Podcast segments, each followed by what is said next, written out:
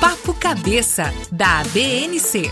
Um bate-papo legal com conteúdos de neurocirurgia e neurologia, entre ligas acadêmicas de neurocirurgia e seus orientadores. Seja bem-vindo e aproveite!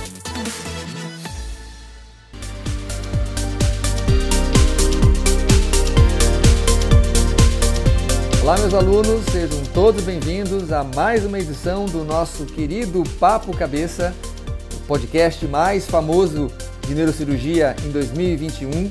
Sem dúvida, um grande orgulho para a nossa Academia Brasileira de Neurocirurgia. Hoje o tema será sobre base de crânio 360 graus. O aluno Marco Antônio Vaz, da Liga Acadêmica do Cérebro e da Mente da Universidade Fevale, a LACEN, vai conversar com o Dr. Gustavo Zolan. Vamos lá então, porque o Papo Cabeça está no ar.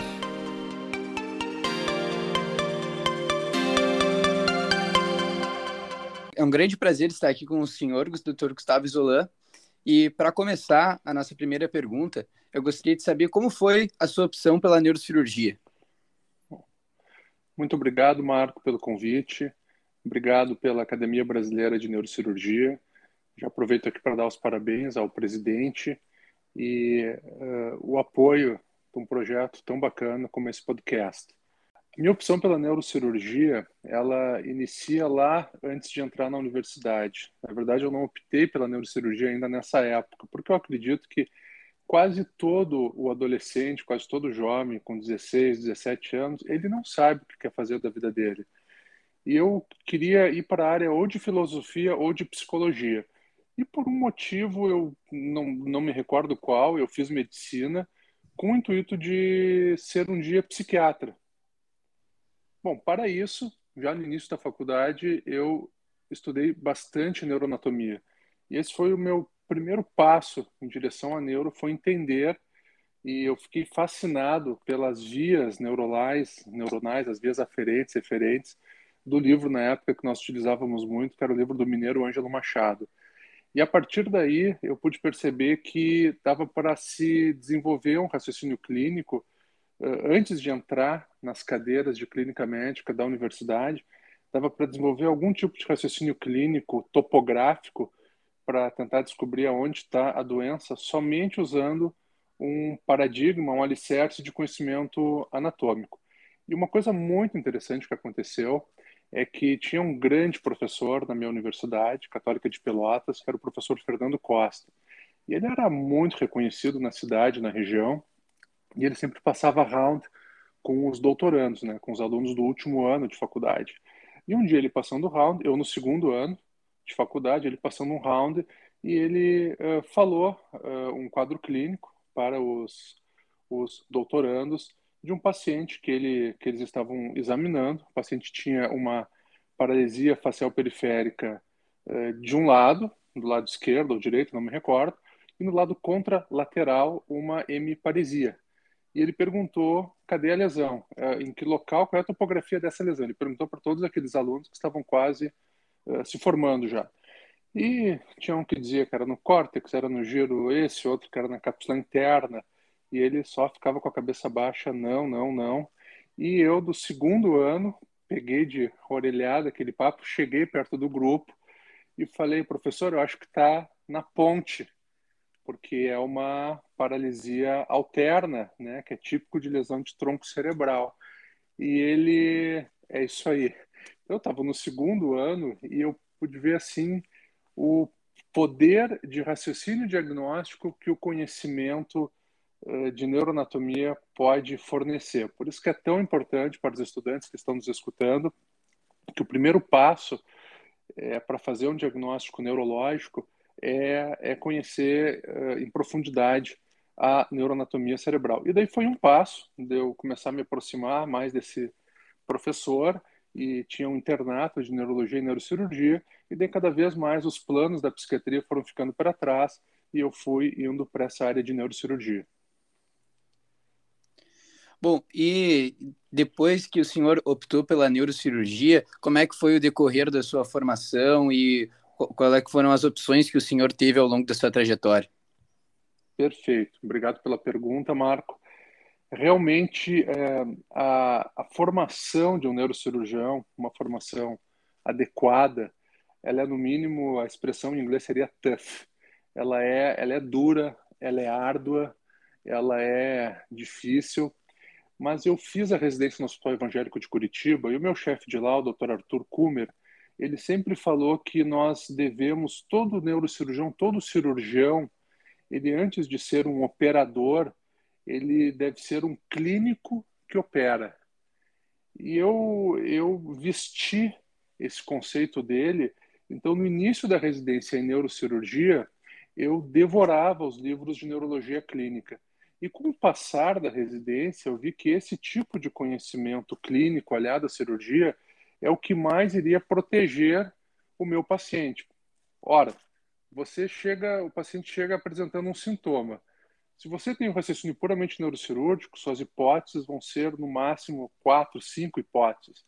Se você consegue botar um raciocínio em cima daquele caso, pensando como um clínico, suas hipóteses vão ser muito maiores, vão ser 15, 20, 30 hipóteses, e essa possibilidade de acerto vai ser muito maior. Por exemplo, você pega um paciente idoso com diminuição do nível de consciência, isso aconteceu várias vezes na minha residência médica, e todo mundo para esse tipo de caso, né, um, pronto-socorro com muitos pacientes, nós tínhamos que ir lá atender e o pessoal da clínica, não, olha, esse caso é neurológico, o paciente diminuiu consciência e, e, por exemplo, não, ele deve ter um tumor, um AVC, e daí eu ia lá, o clínico não tinha feito isso, mas com estetoscópio, que era, seria obrigação do médico clínico que atendeu o paciente, com estetoscópio eu muitas vezes fazia o diagnóstico de uma pneumonia de uma pneumonia em base, né? O paciente com estertores crepitantes, e claro, uma pneumonia uh, num paciente idoso, ela causa o que nós chamamos de encefalopatia infecciosa, que é uma diminuição do nível de consciência.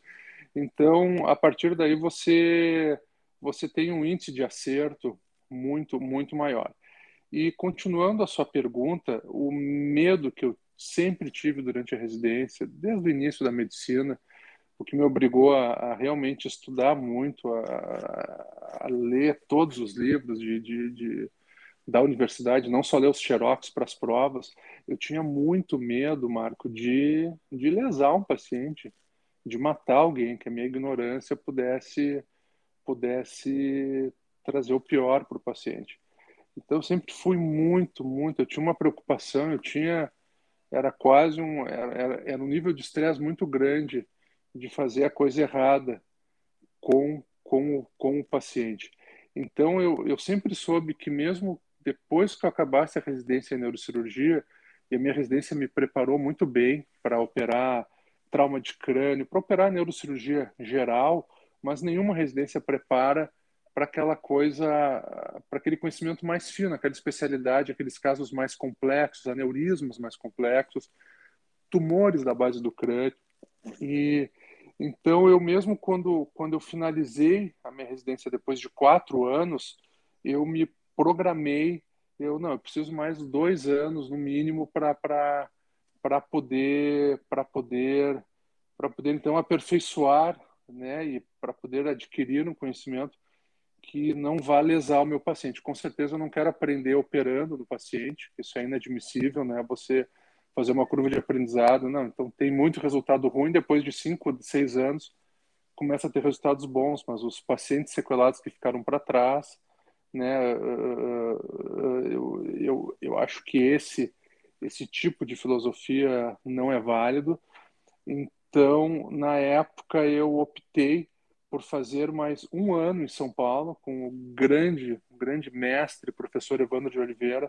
Eu fiquei um ano no laboratório da Beneficência Portuguesa de São Paulo, laboratório de microcirurgia, só fazendo microdissecções em peças anatômicas de cérebro, osso temporal, seio cavernoso. Isso realmente me colocou num patamar, num nível de compreensão, agora não clínica, mas de compreensão cirúrgica, de conhecimento tridimensional das estruturas do cérebro e como abordá-las durante um ato cirúrgico, uh, que fez toda a diferença para a minha vida e, por extensão, para a vida dos meus pacientes. Uh, e uh, entendendo um pouco a sua, a sua opção por ir para microcirurgia e para essa área da base do crânio, o que, que o senhor pode falar para nós sobre as doenças mais prevalentes nessa área? Bom, vamos lá. Né? Primeiro, explicar o que, que é a base do crânio. A base do crânio, para quem não sabe, ela é, ela é, ela é uma especialidade que ela, ela, ela não é reconhecida pelo Conselho Federal de Medicina como uma especialidade, mas na verdade ela engloba várias áreas. Ela engloba conhecimento de cirurgia de cabeça e pescoço, conhecimento de neurocirurgia, conhecimento de cirurgia plástica algumas vezes, conhecimento de oftalmologia, conhecimento de otologia e rinologia então, é, é, você tem que ter uma visão muito interdisciplinar e você tem que saber navegar por essas outras especialidades. Então, realmente, o treinamento em base de crânio, ele é um treinamento que é longo. Os principais, as principais doenças que acometem a base do crânio, você tem, claro, você tem trauma de base de crânio, você tem distúrbios congênitos da base do crânio, mas as principais são os tumores. E olha só, a, a, a base de crânio, onde repousa o cérebro, com as suas fossas anterior, média e posterior, ela é a origem de diferentes tipos de tumores benignos. Ou seja, são tumores que, se você tirar, você curou o paciente. E muitos desses tumores, até algumas poucas décadas atrás, eram considerados inoperáveis ou tinham um índice de sequela muito grande, uma prevalência de sequela muito grande. E é por isso que entra, então, a figura do cirurgião da base do crânio, né, que sabe, então, chegar nessas áreas, que tem todo esse conhecimento das outras áreas e sabe a melhor maneira de abordar esse tipo de lesão. É claro que uh, o alicerce da grande maioria das especialidades dentro da neurocirurgia, neurocirurgia vascular, pediátrica, neurooncologia, base de crânio, o principal alicerce é o conhecimento de anatomia microcirúrgica. Então, a primeira coisa né, para você abordar essas doenças que eu falei é você ter um treinamento em laboratório.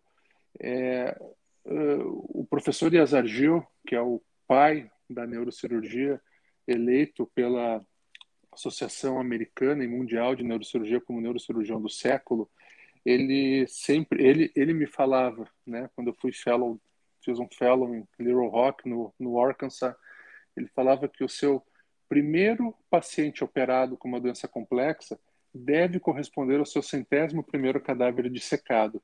Ou seja, tem toda essa curva de aprendizado que não vai ser na cabeça de uma pessoa viva, mas vai ser no crânio de um cadáver. E, e isso fez toda toda a diferença. Uh, e o que é essa base de crânio 360 graus que o senhor sempre fala? Ah, perfeito. Esse é um conceito que ele não é novo, né?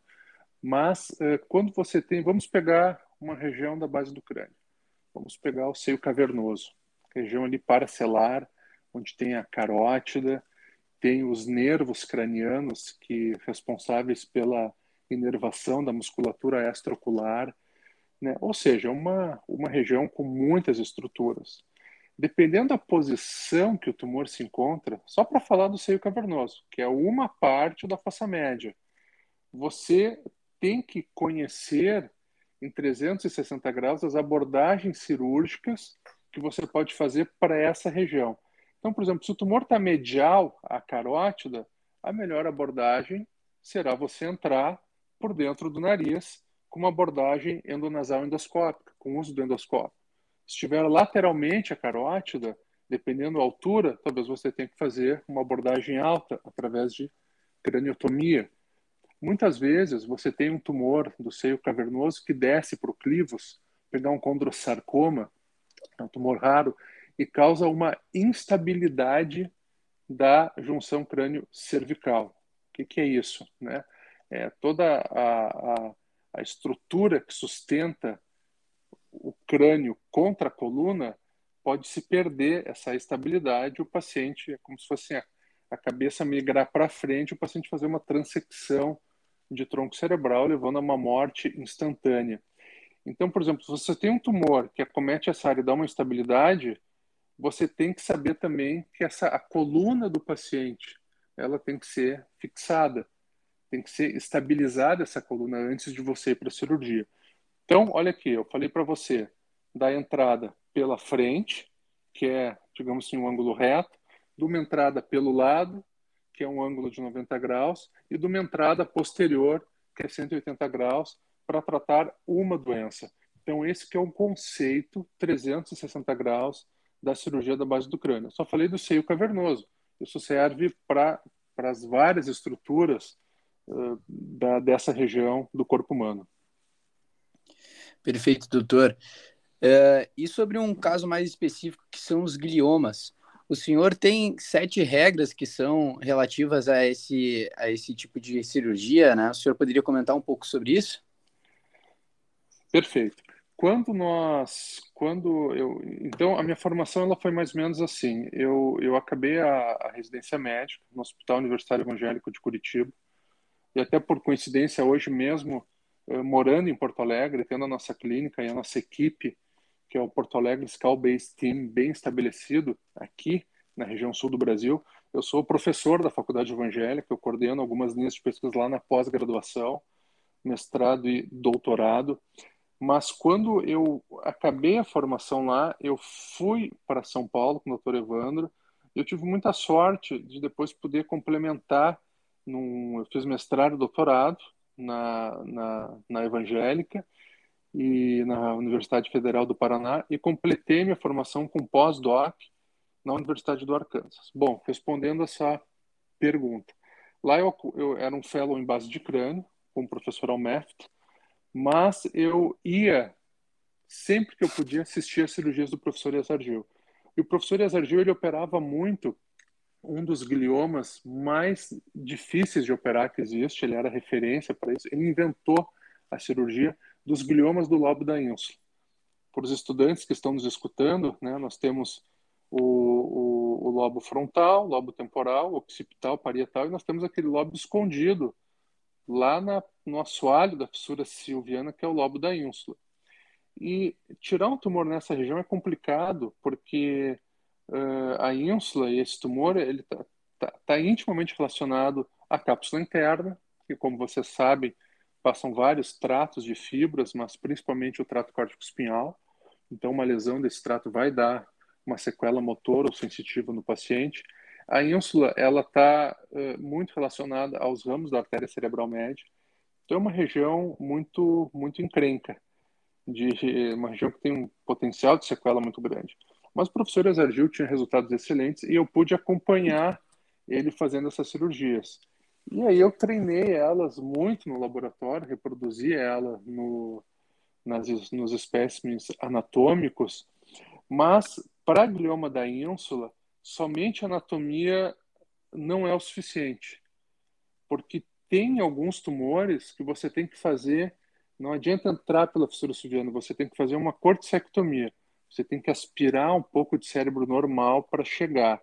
E como saber se esse cérebro ele é funcionante ou não funcionante?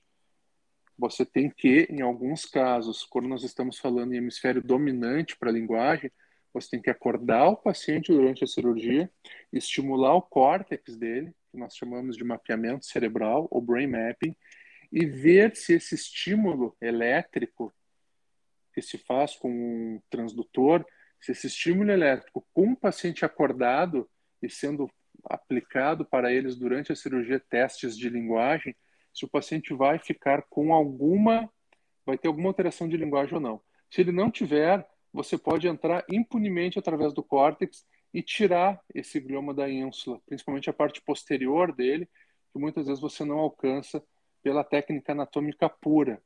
Então, foi daí que nós tivemos uma epifania e criamos, agora vai sair o paper, essas sete regras, que são quatro regras anatômicas para gliomas da ínsula e três regras funcionais.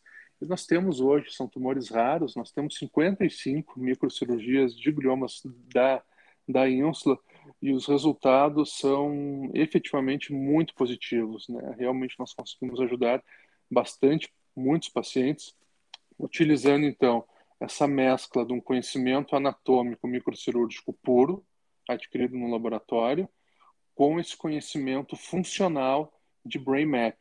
Isso eu aprendi há mais ou menos uns 12 anos, quando eu viajei para a França e fiquei duas semanas com o professor Hugues Dufault, que é o maior defensor hoje e é o maior idealizador, não idealizador, não foi ele que inventou a técnica, mas é a pessoa que mais disseminou, então, essa técnica e que hoje já faz parte da rotina neurocirúrgica dos maiores centros de neurologia. Perfeito, doutor. E para encerrar, então, uh, qual é que seriam as, as suas dicas, né, para todos os estudantes do Brasil inteiro que estão nos assistindo, que estão nos ouvindo? Tá. Seriam três dicas. Tá? A primeira dica é relacionado a são três dicas, é afeto, cognição, conhecimento e motricidade. De dica de afeto, eu diria que você tem que gostar de gente e você tem que, no mínimo, se colocar no lugar do seu paciente, por mais clichê que isso possa parecer, você saber que aquela pessoa que está fragilizada na sua frente, há uma hora atrás, há uma semana, há um mês atrás, era uma pessoa com uma vida normal e que está com uma doença neurocirúrgica no cérebro, a priori uma doença muito grave.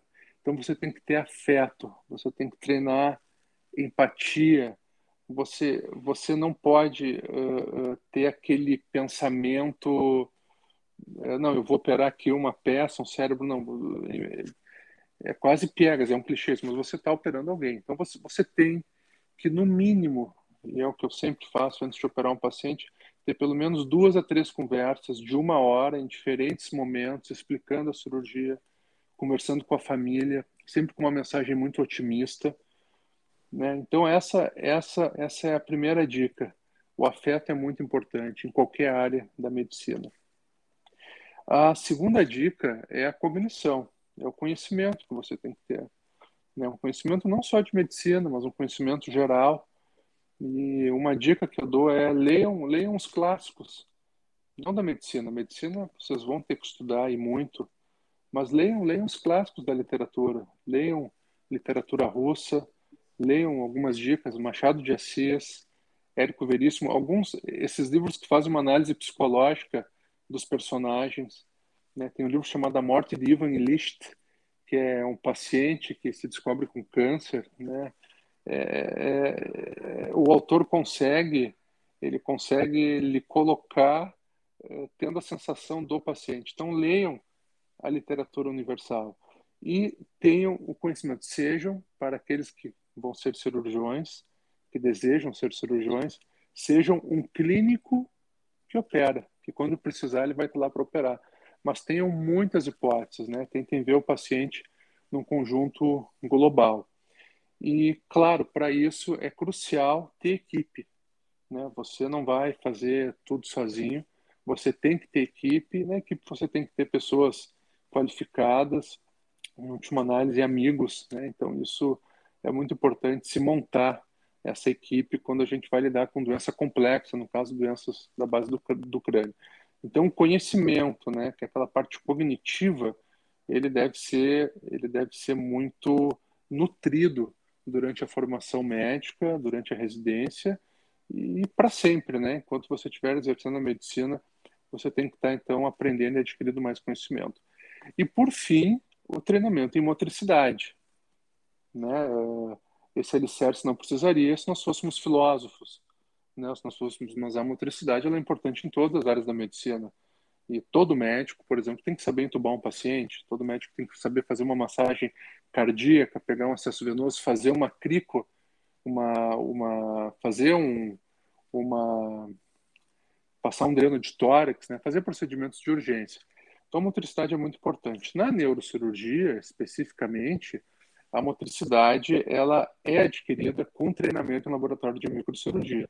Eu acho que todo neurocirurgião, todo, sem exceção, que quer se dedicar a, a neurismas cerebrais, a tumores do cérebro, ele deve passar, se programar pelo menos um ano para ficar no laboratório de microcirurgia.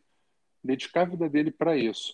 Uma dica que eu dou, que não é uma dica específica, mas ela vem para alicerçar isso é, não para os estudantes de medicina que estão nos escutando, mas para aqueles que talvez estejam acabando uma formação, uma residência médica, é não tenha dívidas, não queira, acabei, agora eu vou comprar isso, eu vou comprar aquilo.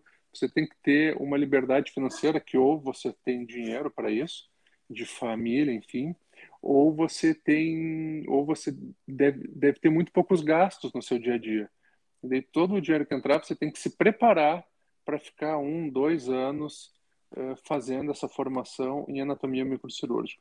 Eu tive muita sorte, eu fiquei praticamente três anos fazendo isso e eu sou extremamente realizado, né, fazendo essa neurocirurgia é que é, tipo assim todo aquele medo que eu tinha de lesar o paciente ele foi o principal alimento que nutriu a busca por essa formação que não foi curta né Marco foi ali seis anos de medicina você está agora na metade da faculdade mais alguns anos né doutor alguns anos quatro de neurocirurgia eu fiquei mais três em laboratório né? e os primeiros resultados. Eu me lembro até hoje, o primeiro paciente complexo que eu operei era um grama da ínsula, aqui em Porto Alegre. É, um paciente jovem, um cara muito especial, né? um querido.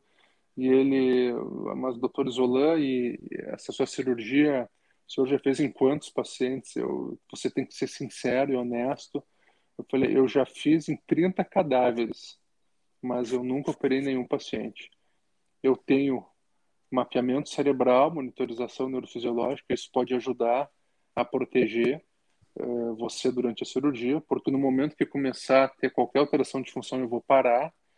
E foi um caso assim que para mim foi um watershed, foi um divisor de águas, né? A gente teve uma ressecção mensurada com exame pré pós-operatório de 95% do tumor, que é um resultado excelente para glioma de Enston, e o paciente saiu intacto. Então, isso que aconteceu há um pouco mais de uma década é aquele momento que você pensa, né? Valeu, valeu a pena ter feito todas essas etapas, né?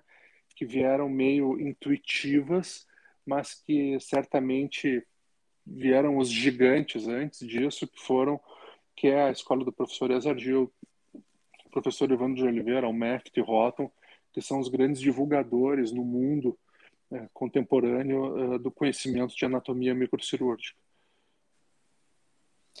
Perfeito, doutor. Muito obrigado pela oportunidade de conversar com o senhor. Obrigado à academia pela oportunidade de estar uh, tá disseminando esse conhecimento. Um grande abraço a todos e até a próxima. Obrigado. Essa foi a edição da semana do Papo Cabeça ABNC. Fique ligado, todas as terças um novo episódio. Até a próxima. Apoio Hospital INC.